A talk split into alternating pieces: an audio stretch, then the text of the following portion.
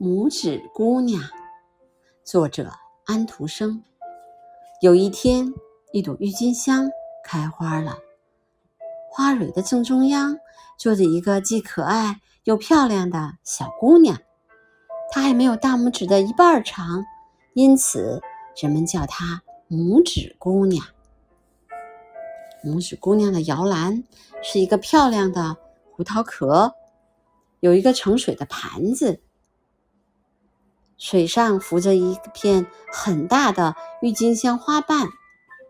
拇指姑娘白天就在这里玩耍，她坐在那片花瓣上，用两个小小的羽毛做桨，快活地从盘子的这边滑到另一边。一天晚上。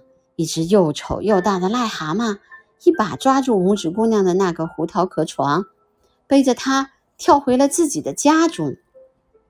癞蛤蟆把拇指姑娘放到了一片睡莲的叶子上，想让拇指姑娘做他的儿媳妇。拇指姑娘不愿意，就伤心的哭了起来。在水里游着的小鱼很同情她，就咬断了睡莲的叶茎。叶子拖着拇指姑娘越飘越远。这时，一只金龟子飞来了，他一把抓住了拇指姑娘纤细的腰，带着她一起飞到树上去了，要让拇指姑娘做他的妻子。可是，其他的金龟子都说它很难看，所以劫持他的那只金龟子最后也不想要它了。他带着它从树上飞下来。把它放到了一个菊雏菊的花瓣上。有一天，拇指姑娘来到了一只田鼠的门口，请求老田鼠施舍一粒大麦给他。好心的老田鼠送给他吃的，并收留了他。一天，家里来了一个客人——鼹鼠。老田鼠希望拇指姑娘嫁给鼹鼠，但拇指姑娘不愿意跟。这只不喜欢阳光的鼹鼠结婚。过了些日子，鼹鼠挖了一条通往田鼠家的地道，并请老田鼠和拇指姑娘到这条地道里散步。在地道里散步的时候，拇指姑娘看到了一只冻僵的大燕子。这天晚上，拇指姑娘偷偷地跑到那只燕子旁边。当她把头贴在这只鸟的胸膛上时，发现它的心脏还在跳动，原来这只鸟并没有死，它只不过是冻得失去了知觉。拇指姑娘赶紧找了一些棉花，紧紧地裹在了这只鸟的身上。